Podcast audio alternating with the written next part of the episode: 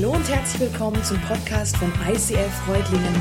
Schön, dass du den Weg im Web zu uns gefunden hast. Ich wünsche dir in den nächsten Minuten viel Spaß beim Zuhören.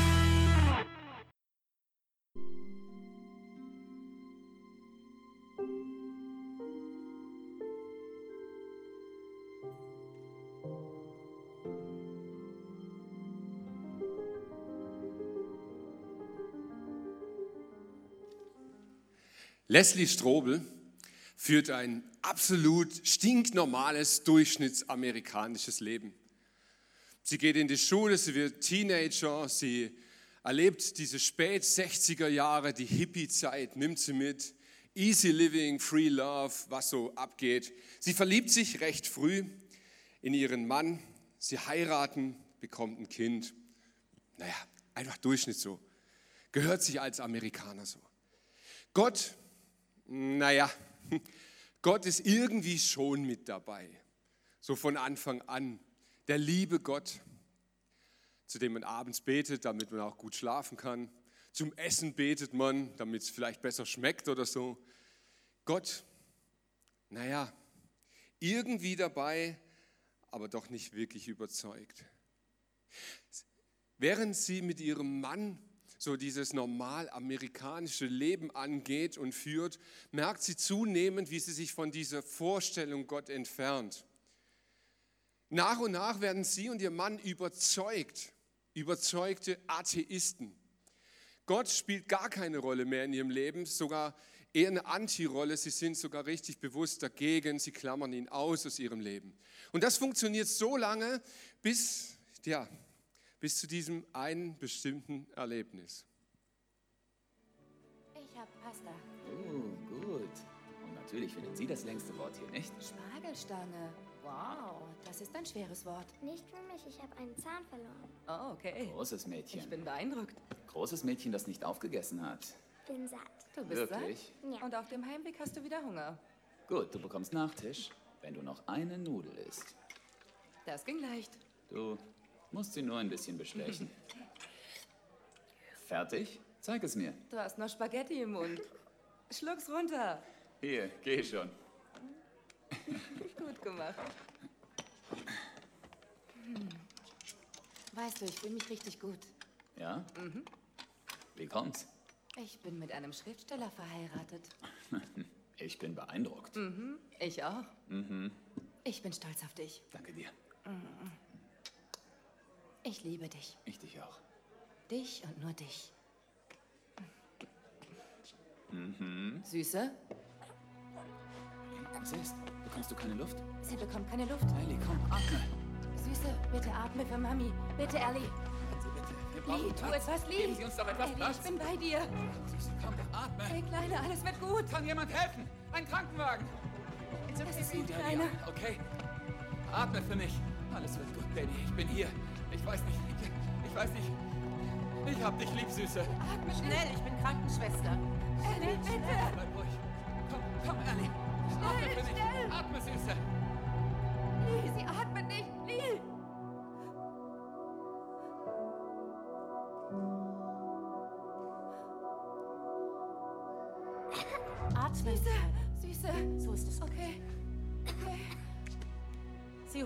es geht ihr gut. Alles gut. okay. Nur atmen. Vielen, vielen Dank. Vielen Dank Ihnen. Ich weiß nicht, wie ich Ihnen danken soll. Hier, Baby. Vielen, Nein, nein, kein Dank. Problem. Ich bin Krankenschwester in Mercy Hospital. Okay, Es geht ihr wieder gut. wir sind so glücklich. Glauben Sie mir, das ist kein Glück. Das ist Jesus. Mein Mann wollte eigentlich heute Abend in einem anderen Restaurant essen. Tja, ich habe mich durchgesetzt. Wow, danke.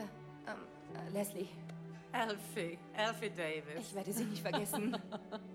Gott segne Sie. So bleibt spannend, was? Hier, trink noch was. Wow, ich glaube, spätestens wenn du selber Kinder hast, bekommst du eine Vorstellung, was in diesem Moment in ihr wohl abgegangen ist. Wenn du zugucken musst, wie dein Kind vor dir keine Luft mehr bekommt, dann, dann, dann laufen wahnsinnige Filme in deinem Kopf ab, Fantasien, was passiert jetzt? Du merkst auf einmal, wie ohnmächtig du bist. Du, du registrierst auf einmal, wie schnell im Leben etwas passieren kann, was du selber nicht im Griff hast. Und so geht es Leslie auch. Sie bekommt auf einmal eine Vorstellung davon, wie vergänglich das Leben sein kann, wie schnell dieser Weg, den wir ja so fest geplant haben und so sicher im Griff haben, wie schnell dieser Lebensweg auf einmal auch vorbei sein kann. Dieser Hinweis auf Jesus lässt ihr keine Ruhe. Es nagt an ihr. Und sie will unbedingt rausfinden, was dahinter steckt.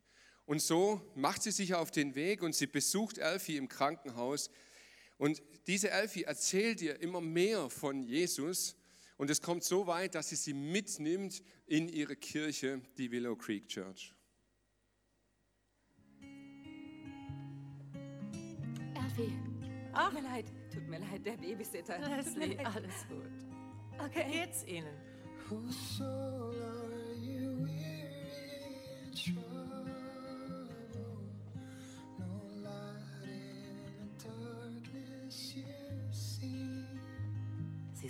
Fantastisch. Genau Manchmal spricht Gott auf sehr überraschende Weise zu uns. Wenn Sie zum Beispiel heute Abend zum ersten Mal hier sind, möchte ich Sie ermutigen, Ihr Herz zu öffnen und sich eine Chance zu geben. Vielleicht möchte Gott gerade jetzt Ihre Aufmerksamkeit haben. Und vertrauen Sie mir, wenn Sie aufmerksam auf sein Flüstern hören, hören Sie ihn. Vielleicht sind Sie ängstlich, vielleicht zweifeln Sie, vielleicht fehlt Ihnen etwas in Ihrem Leben und Sie wissen nicht einmal was. Das ist gut. Gott ist geduldig. Und wenn Sie bereit sind, das weiß ich, wird er Sie mit offenen Armen empfangen. Leslie kommt zum Glauben. Sie übergibt ihr Leben Jesus und ja, sie beginnt ein neues Leben mit Jesus. Wow, cool, oder? Yeah. also vielleicht bist du heute zum ersten Mal hier in dieser Kirche. Und vielleicht geht es dir so, dass du dir das anguckst und denkst, so, hm, echt jetzt? Also irgendwie so ein krasses Erlebnis und dann schleppt man sie halt mal mit in so eine Kirche, dann redet da so ein, äh, naja, irgendwie so ein Typi halt auf einer Bühne und bäm, sie übergibt ihr Leben Jesus und alles ist gut. Weißt du was? Wir Christen lieben so Geschichten. Ah, herrlich. Da passiert irgendwas Komisches im Leben was, was man sich nicht erklären kann, was ganz schwierig ist, was irgendwie ganz seltsam ist. Und bam, jemand zieht den Rückschluss auf Gott, kommt zum Glauben und alles ist gut. Wir lieben das. Wir Christen lieben solche Geschichten. Aber wisst ihr was? Nicht jeder mag solche Geschichten. Es steckt wohl was Mystisches dahinter. Und das ist Gott ja auch, irgendwie was Mystisches. Etwas, was du nicht sehen kannst, etwas, was so viele Erklärungen braucht, etwas, was die einen fühlen, die anderen nicht fühlen. Aber das, was in dieser Geschichte abläuft, in Leslie, das passiert nicht in jedem. Und manchmal geht es sogar genau andersrum aus, so wie bei Leslies Mann.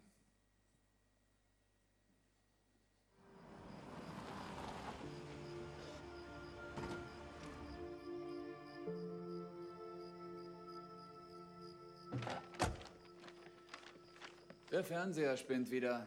Ich habe draufgehauen, aber das funktioniert nicht mehr. Warst du mal auf dem Dach? Ja, die Antenne ist okay. Kannst du mal den Techniker anrufen, dass er sich das mal anguckt? Klar.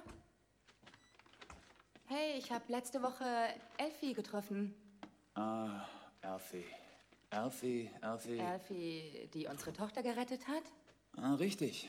Elfie, sie hatte mich in ihre Kirche eingeladen und ich war da. Wirklich? Ah, das hätte ich ja gerne gesehen. Ja, sicher. Ich wollte dahin. Können wir damit mal aufhören? Okay, du hast dich neulich Abend sehr erschrocken. Hörst du mir zu oder willst du nur alles abwerten? Nein, das ist. Das mache ich nicht, okay? Allison geht's gut, Schatz. Wir werden ja verrückt. Ich bin nicht verrückt. Bin ich verrückt? Ich habe mich falsch ausgedrückt. Du bist nicht verrückt. Du bist ziemlich schwanger. Und ein kleines bisschen verrückt. Und, und verängstigt. Ich verstehe das. Tust du? Denn ich bin noch nicht fertig. Okay. Ich war in der Kirche. Und ich weiß nicht, wie das passierte, aber Ich habe was gefühlt. Und ich war wieder da, heute Abend. Und es hört sich vielleicht komisch an und es ist komisch, es dir zu sagen, aber ich habe gebetet. Was meinst du denn damit, Les? Ich meine, ich habe zu Jesus gesprochen. Ich, ich, ich habe ihn in mein Leben gebeten.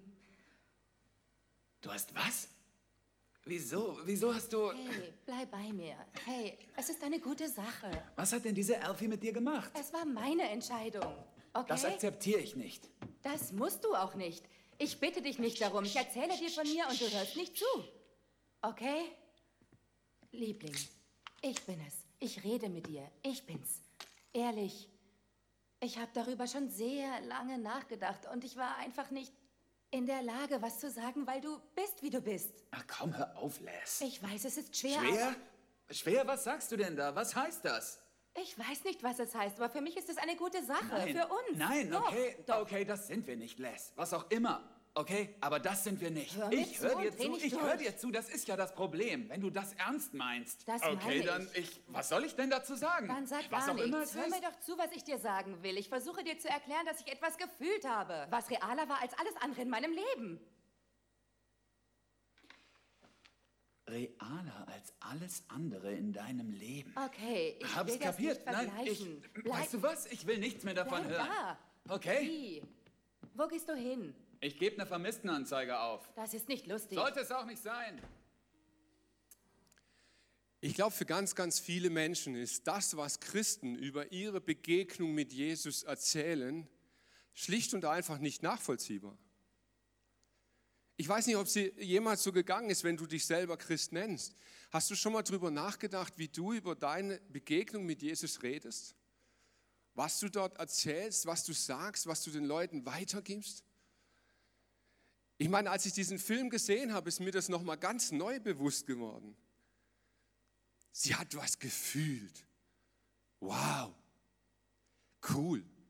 Ich meine, ey, das stimmt ja gar nicht, gell, dass wir Männer keine Gefühle hätten. Also wir haben Hunger und Durst und so. Wir haben auch Gefühle. Aber da sitzt sich jemand irgendwie in eine Veranstaltung rein und dann fühlt er was und dann geht er raus und übergibt sein Leben Jesus. Mal ganz ehrlich, schwierig, oder? Und wisst ihr was, diese, ich fand spannend, Willow Creek, ausgerechnet diese Kirche, ähm, das ist ja eine wahre Geschichte von Lee Strobel. Willow Creek ist eines der großen Vorbilder für uns als Church. Eine Kirche, die sich ausgerichtet hat für Menschen, die nicht mit Jesus unterwegs sind. Die vielleicht irgendwann in ihrer Kindheit mal so einen kindlichen Glauben angenommen haben, aber der irgendwann auf der Strecke geblieben ist. Eine Kirche, von der es heißt, Kirche neu erleben oder auch Jesus neu erleben. Aber wisst ihr was? Was ist mit all diesen vielen Menschen, die in so einen Gottesdienst gehen und nichts fühlen? Wenn du hier reinkommst und du nicht beim Worship dir das Herz aufgeht und du vielleicht noch nicht mal denkst, geile Musik, vielleicht denkst du, pff, jo, besser als in einer anderen Kirche, aber auch nicht jetzt so. Äh, Naja. Vielleicht bist du so jemand, der nicht bei einer Predigt zuhört und gleich so einen geistlichen Höhepunkt bekommt, nur weil einer Worte aus der Bibel verwendet. Und dann? Und wisst ihr was, das ist eine echte Not. Das meine ich ganz ernst. Im Laufe der Jahre hier habe ich einige unserer Mitarbeiter in Seelsorgestunden kennengelernt, die da wirklich eine Not mit haben und sagen, Mike, weißt du, in der Kirche wird so oft erzählt von Gefühlen. Ich habe Gott gefühlt, ich habe den Heiligen Geist gefühlt, ich habe alles Mögliche gefühlt. Ich fühle nichts. Was ist mit den Leuten? Und wisst ihr was, in diesem Film ist Lee Strobel mir sehr viel näher als Leslie. Und vielleicht wundert dich das ausgerechnet von einem Pastor zu hören. Aber ich kann das nachempfinden. Es gab eine Zeit in meinem Leben, da ging es mir genau gleich. Ich wurde auch aggressiv über diese Aussagen, die immer wieder so klingen. Naja, du musst den Verstand halt an der Garderobe abgeben. Deshalb gibt es hier im ISF keine Garderobe übrigens. Spaß. Gut, aber wirklich, muss man den Verstand abgeben, um Gott begegnen zu können? Und ganz oft ist mir das Christentum so begegnet. Und wenn du dann wirklich nachdenkst, wenn du tiefer gräbst, wenn du Belege, Beweise suchst, Fakten, naja, dann kommt immer wieder das Totschlagargument, du musst halt glauben. Weil Glaube ja Glaube heißt und nicht Wissen. Bäm, also doch Verstand abgeben. Und Lee Strobel wird in seiner Aggression kreativ. Er möchte seinen Verstand einsetzen, um der Situation zu begegnen. Lee Strobel ist Journalist, nicht irgendeiner, er ist Gerichtsjournalist. Sein Alltag besteht daraus, nach Fakten zu suchen. Denn Wahrheit ist für ihn etwas, das man mit Fakten belegen kann. Und wenn man es nicht belegen kann, dann steht es zwar im Raum, aber dann ist es für ihn nicht Wahrheit. Denn Wahrheit muss belegt werden können. Und so macht sich Lee auf die Suche nach Fakten. Er will wissen, was ist denn dran an diesem Jesus eigentlich? Was ist dran an diesem Glauben? Was hat wirklich Bestand über das Gefühl hinaus?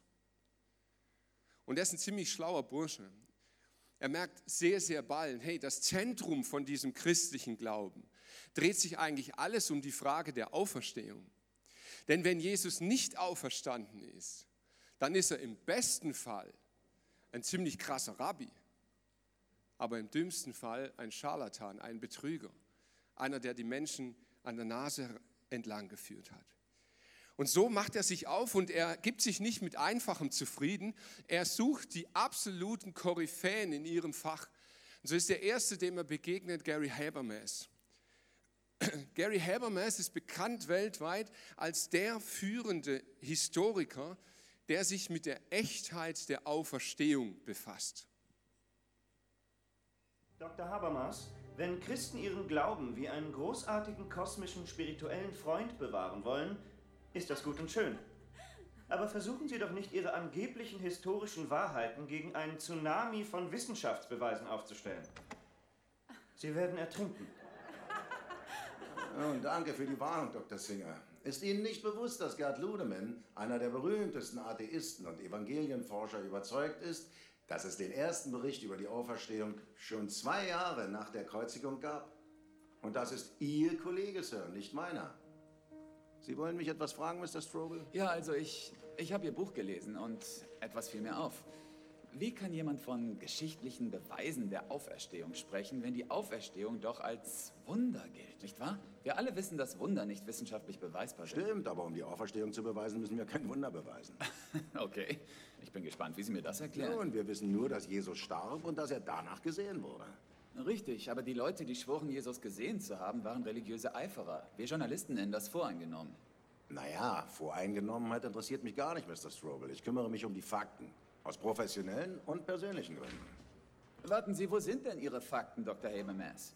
Die Geschichte von der Auferstehung ist mehr Legende als Geschichte. Wirklich? Dagegen sprechen historische Aufzeichnungen. Wissen Sie, dass uns ein Bericht von der Auferstehung vorliegt, von Augenzeugen, verfasst nur Monate nach der Auferstehung? Es heißt, dass 500 Menschen unabhängig voneinander Jesus zur selben Zeit gesehen haben. Und wir reden nicht von Jahrzehnten oder Jahrhunderten nach der Kreuzigung, Mr. Strobel, sondern von Monaten. Hey, Sie trinken noch Kaffee, ja? Äh, klar. Strobel macht eine ihm völlig neue Entdeckung. So hat er das noch nie erlebt vorher. Er merkt auf einmal, dass er mit seinen Zweifeln gar nicht alleine ist. Er merkt, dass diese, diese Sehnsucht, den christlichen Glauben wirklich mit dem Verstand begreifen zu können, eine Suche ist, die schon Tausende vor ihm angegangen sind. Er merkt, dass es vollkommen legitim ist, Gott nicht einfach nur durch ein Gefühl nachfolgen zu möchten, sondern durch logische, klar verständliche Gründe. Er merkt, dass es sinnvoll ist, sich mit Gott logisch auseinanderzusetzen, mal ganz unabhängig davon, was da am Ende dabei rauskommt. Und wenn du das tust, wenn du anfängst, dich logisch mit Gott auseinanderzusetzen, dann kommst du an der Person Jesus nicht vorbei. Wisst ihr, ich höre oft solche Statements, dass mir Leute erzählen, ja, Gott gibt es bestimmt irgendwie. Also so als eine Macht, als, als eine, eine Instanz, eine geistliche Ansammlung von Wissen, alle möglichen Vorstellungen von Gott. Aber wisst ihr was, diese Vorstellung von Gott, die ist sowas von belanglos, wenn du dich nicht mit der Person Jesus beschäftigst. Warum? Weil Gott in sich etwas Mystisches bleibt. Du wirst Gott nicht sehen. Selbst die Bibel beschreibt uns, dass es niemand gegeben hat, der Gott von Angesicht zu Angesicht gegenübergestanden ist und es ausgehalten hätte. Es gab so ein paar scheinbare Momente in der Bibel. Gott streift vorbei. Gott, Gott lässt so ein klein bisschen was von sich erahnen. Und genau so bleibt Gott ein Stück weit. Aber in Jesus wird Gott Mensch. Greifbar, verstehbar anfassbar. Ein Gegenüber, wo du anfangen kannst, dich zu reiben daran, dich auseinanderzusetzen. Weil mal ganz ehrlich, was für einen Sinn macht das denn? Dich irgendwo hinzusetzen und wie Hiob anzufangen, Gott anzuklagen. Das ist völlig abstrus. Aber Jesus wird ein Mensch, ein Gegenüber. Etwas, das dir auf Augenhöhe begegnet. Und hier kannst du ansetzen. Und hier kannst du anfangen, dich mit Gott zu reiben. Und wenn du das tust, dann werden Fragen hochkommen.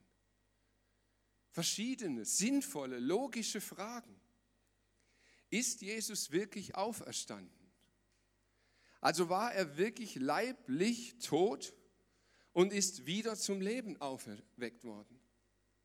Kann man diesen Zeugen glauben, die das bestätigt haben? Ist das sinnvoll, einem Bericht zu glauben, den vor über 2000 Jahren als erstes Frauen gegeben haben? Nein, und es geht jetzt nicht darum, dass ich ein Macho wäre und Frauen nichts zutraue. Aber genau damals hat man Frauen nichts zugetraut. Und man hat gesagt, hey, wenn es ein Bericht von Frauen ist, das kannst du gerade mal vergessen. Aber genau darin liegt das Wertvolle. Denn wenn Menschen auf einen Bericht vertrauen, den Frauen gegeben haben und ihr Leben für diesen Bericht riskiert haben, ist das ein Beweis, dass da etwas dran ist, sonst hätten sie es nicht gemacht. Und du kannst weitere Fragen stellen. Ist Jesus wirklich gestorben? Ist die Frage sinnvoll? Die ist definitiv sinnvoll. Weil wenn du als Beweis nimmst, dass jemand den lebendigen Jesus gesehen hat, wenn das dein Beweis ist, ja, dann solltest du aber erstmal beweisen, dass er wirklich gestorben ist. Weil es gibt für alles Theorien. Jesus war denn gar nicht tot. Man hat ihn vom Kreuz wieder runtergeholt. Dann könntest du auch die Auferstehung sehr einfach erklären. Also solltest du dich immens mit dieser Frage beschäftigen. War er wirklich tot? Und vielleicht die wichtigste Frage überhaupt, warum ist das für mich persönlich relevant? Wisst ihr, wir haben uns lange Gedanken gemacht über dieses Buch von Lee Strobel, der Fall Jesus. Und wir haben uns erst überlegt, wir machen eine ganze Serie dazu, weil da so unglaublich viel drinsteckt in diesem Buch. Und irgendwann habe ich mich bewusst dazu entschieden, habe gesagt, nein, das tun wir nicht. Und ich weiß auch absolut, dass du in einer halben Stunde Predigt das, was in diesem Buch an Wissen steckt, nicht vermitteln kannst. Das ist mir vollkommen klar und den Anspruch habe ich überhaupt nicht. Aber ich sehe genau darin ein Problem unserer Zeit. Wir Christen verurteilen schnell Menschen, die sagen, sie wollen vom Verstand her Gott begegnen. Und das Verurteilen ist definitiv falsch. Du musst Gott nicht über die Gefühlsschiene begegnen. Du kannst dich ganz logisch über deinen Verstand auf den Weg machen und versuchen, Gott zu begegnen im logischen Nachdenken. Aber bitte nicht in YouTube-Manier. Bitte nicht, komm, ich klicke mal zwei Minuten Input, dann habe ich genug. Das hält überhaupt keiner Logik stand. Und genau dieses Scheinwissen, das wir uns in zwei Minuten mal kurz aneignen und dann mit unseren Freunden, die nicht an Gott glauben, reden, genau dieses Scheinwissen führt dazu, dass sie es ablehnen. Und zwar aus gutem Grund. Weil sie sagen, hey, diese billige Logik, pff, hallo. Und sie haben recht. Wenn du Gott wirklich über den Verstand begegnen möchtest, nimm dir Zeit. Nimm dir wirklich Zeit. Recherchier, forsch. Nicht nur in der Bibel, auch darüber hinaus. Gibt es eigentlich Belege, die das, was dort steht, bezeugen? Und zwar nicht von Menschen, die fromm sind. Ist doch klar, dass die ihren Gott bezeugen. Nein, schau mal, ob es Leute gibt, die sogar dagegen sind. Denn was für einen besseren Beweis gibt es, als jemand, der dagegen ist, zugibt, dass es so ist? Du kannst Gott über den Verstand begegnen, aber dazu brauchst du Zeit. Und irgendwann wirst du an einen Punkt kommen, dem manche Menschen das Wort Wahrheit verleihen. Aber das besagt nur eine historische Quelle, die Bibel. Falsch. Es gibt mindestens neun alte Quellen innerhalb und außerhalb der Bibel, die bestätigen, dass Jesus und die Jünger zusammenkamen. Nach der Kreuzigung. Ja, aber die waren ja schon alle Jesus-Anhänger. Nicht alle. Denken Sie an Saulus aus Tarsus. Erst verfolgte er die Christen. Er jagte ihnen nach und tötete sie. Er starb als Apostel Paulus und verkündete, dass Jesus der Sohn Gottes war. Aber wir wollen uns doch nicht selbst betrügen. Andauernd sterben Leute für irgendwelche Lügen. 900 Menschen vergifteten sich mit Kool-Aid in Jonestown. Davon gibt es noch mehr Beispiele in der Geschichte, aber es gibt einen Unterschied. Menschen trinken nicht absichtlich Gift für etwas, das sie für eine Lüge halten. Punkt für Sie. Wenn die Märtyrer der frühen Kirche die Auferstehung für eine Lüge gehalten hätten, warum wären sie dann freiwillig gestorben? Würden Sie das tun? Ich komme zurück auf etwas, das Sie vorhin sagten. Sie sagten, dass, ähm, dass Sie auch persönliche Gründe hätten. Welche sind das? Ich habe meine Frau verloren an Krebs. Das tut mir sehr leid. Das war das Schlimmste, was mir je passiert ist. Aber während meiner Trauerzeit wurde ich mit meinem Glauben konfrontiert. Darin fand ich wirklich Trost, weil ich weiß, dass ich meine Frau eines Tages wiedersehen werde. Aber entschuldigen Sie, als ein Mann, der, der an harte Tatsachen glaubt, denken Sie nicht, dass diese Art zu, ähm, zu hoffen, anstatt zu denken, Ihre Argumente schwächt? Kein bisschen. Dass ich von irgendetwas profitiere, beweist noch nicht, dass es existiert. Wenn ich keine Mücken mag, ist das noch kein Argument gegen ihre Existenz. Sehen Sie, was ich, was ich will und was ich nicht will, hat keine Wirkung auf die Wahrheit. Wenn Jesus Auferstehung bedeutet, dass ich wieder mit Debbie zusammen sein werde, habe ich keine Probleme darüber glücklich zu sein.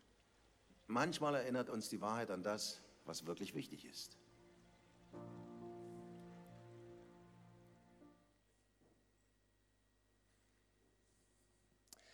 Lee Strobel geht all diesen Fragen nach, in der Gründlichkeit, wie sie vor ihm noch nicht geschehen ist.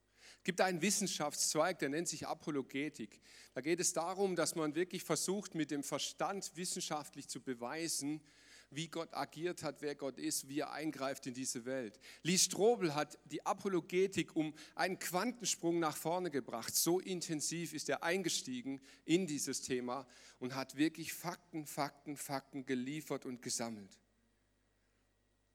Und er kommt an einen Punkt, wo er merkt, hey, ganz logisch überlegt ist die Wahrscheinlichkeit, dass das, was geschrieben ist über Jesus, stimmt, größer als die Wahrscheinlichkeit, dass es nicht stimmt. Aber ganz am Ende bleibt für ihn eine Frage offen. Vater, ich weiß es sehr zu schätzen. Sie haben mir eine Menge Stoff zum Nachdenken gegeben. Es war mir ein Vergnügen. Oh, wow. Der Schrein von Turin, das ist ja eine fantastische Nachbildung. Der echte Schrein ist in der Johanneskathedrale in Italien. Hinter Schloss und Riegeln. Natürlich. Niemand hat jemals überprüft, ob der Schrein wirklich das echte Grabtuch von Jesus birgt. Aber jedes Mal, wenn jemand zum ersten Mal in diese Augen sieht, wird der Galiläer, der vor 2000 Jahren gekreuzigt wurde, plötzlich eine ganz reale Person. Aber warum tat er das? Warum warum ließ er sich einfach töten, wenn, wenn er wirklich der Sohn Gottes war? Warum hat er diese Macht nicht genutzt, um sich zu Die wehren? Antwort darauf brachte mich aus dem Dreck heraus direkt in die Kirche. Es ist wirklich sehr einfach. Liebe.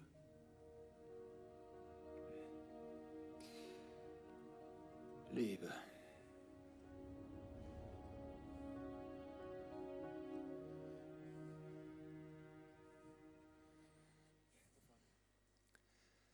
Ich kam irgendwann an den Punkt in meinem Leben, wo ich extrem viele philosophische Dinge durchdacht habe, mir viele Fragen gestellt habe, viele Wahrscheinlichkeiten abgewogen habe und mich irgendwann mal gefragt habe, hey, wie ist das, wenn ich dieses, diese Gefühlsebene zu Gott nicht bekomme? Wie kann ich sie dann bekommen? Und irgendwie hat es in meinem Kopf so so, ist so ein Knoten geplatzt. Und das ist jetzt eine ganz persönliche Geschichte, die, die ist für mich so existent und für mich real. Und vielleicht kannst du was damit anfangen. In meinem Kopf hat sich eine Logik breit gemacht. Angenommen, das würde stimmen, was in Johannes 3, Vers 16 steht. Angenommen, Gott ist tatsächlich Mensch geworden. Angenommen, Gott hat wirklich all das geschaffen. Und er hat sich wirklich aufgemacht, ist Mensch geworden, ist uns begegnet. Und dieser Mensch hat gelebt, um uns Gott, den Vater, wieder vorzustellen. Angenommen, dieser Gott würde uns wirklich so sehr lieben, dass er bereit wäre, seinen Sohn aufzugeben. Erinnert ihr euch an die Kaugummi-Szene? Gott hat all diese Gefühle auch für seinen Sohn und er ist bereit, das durchzuleiden. Er ist bereit, ihn aufzugeben, ihn herzugeben für dich und für mich. Angenommen, diesen Gott würde es nicht geben, aber ich glaube daran. Angenommen, das wäre alles eine Erfindung, aber ich glaube daran. Ich würde mein Leben einsetzen für diese Ideologie. Ich würde meinem Leben einen Sinn verleihen für diese Ideologie. Ich würde es schaffen, Menschen zu lieben, die ich nach dem Verstand absolut nicht ausstehen kann. Ich würde anfangen, in dieser Welt etwas zu verändern. Ich würde anfangen, in dieser Welt etwas wieder ins Reine zu bringen. Aber es gibt ihn nicht. Was hätte ich verloren? Nichts. Überhaupt nichts. Ich würde irgendwann sterben, ich würde die Augen zumachen und es wäre rum, ja und?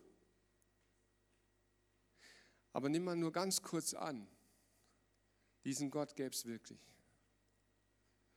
Und dieser Gott sagt, deine Zukunft mit ihm hängt von einer einzigen Sache ab. Wie du dich persönlich zu diesem Jesus stellst. Und wisst ihr, ich hatte da keine großen Gefühle. Bei mir sind da nicht die Tränen geflossen. Für mich war das ein ganz logischer Schritt. Und ich habe gesagt, Gott, auf der einen Seite kann ich ein sinnhaftes Leben erfüllt führen und würde nichts verlieren. Auf der anderen Seite würde ich alles verlieren. Alles, was jemals zählt. Und der Schritt auf die Knie war für mich eine logische Schlussfolgerung. Und ich habe gesagt, Gott, weißt du, beten hat man mir beigebracht als Kind. Ich habe so viel mit in die Wiege bekommen und so viel Wissen über dich. Aber dieses Gefühl, dieses, dieses wirklich Fühlen, da ist jemand, das hatte ich nicht. Diese Überzeugung, dass du reeller bist als alles andere in meinem Leben, das hatte ich nicht. Aber ich habe gesagt, Gott, ich will es rausfinden. Ich will dir begegnen. Ich möchte dich kennenlernen. Ich möchte dieses Gefühl. Ich sehne mich danach. Und dann ist Gott mit mir auf eine Reise gegangen. Und diese Reise, die endete nicht bei der Logik. Sie begann mit der Logik. Und Gott hat so unendlich viele Facetten, in denen er uns begegnen kann. Ich möchte dich fragen, ob du Lust hast, diesem Gott zu begegnen, auf die eine oder andere Art und Weise. Und wenn du das tust, dann kannst du jetzt während dieses Liedes einfach innerlich ein Gebet sprechen und sagen, Gott, ich möchte dir begegnen. Was immer das bedeutet, wie immer das aussehen mag, aber ich möchte dich kennenlernen.